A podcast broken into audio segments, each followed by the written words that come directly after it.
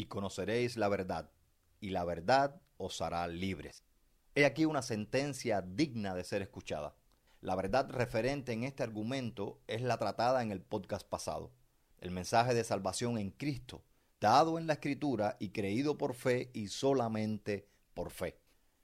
¿Es esta verdad la única oportunidad de ofrecernos verdadera libertad y sacarnos de la esclavitud del pecado? ¿Es esta verdad, en combinación con la fe, la proclama de libertad de Dios para el hombre? El punto es, ¿hasta dónde ha calado esta verdad en nuestro espíritu caído?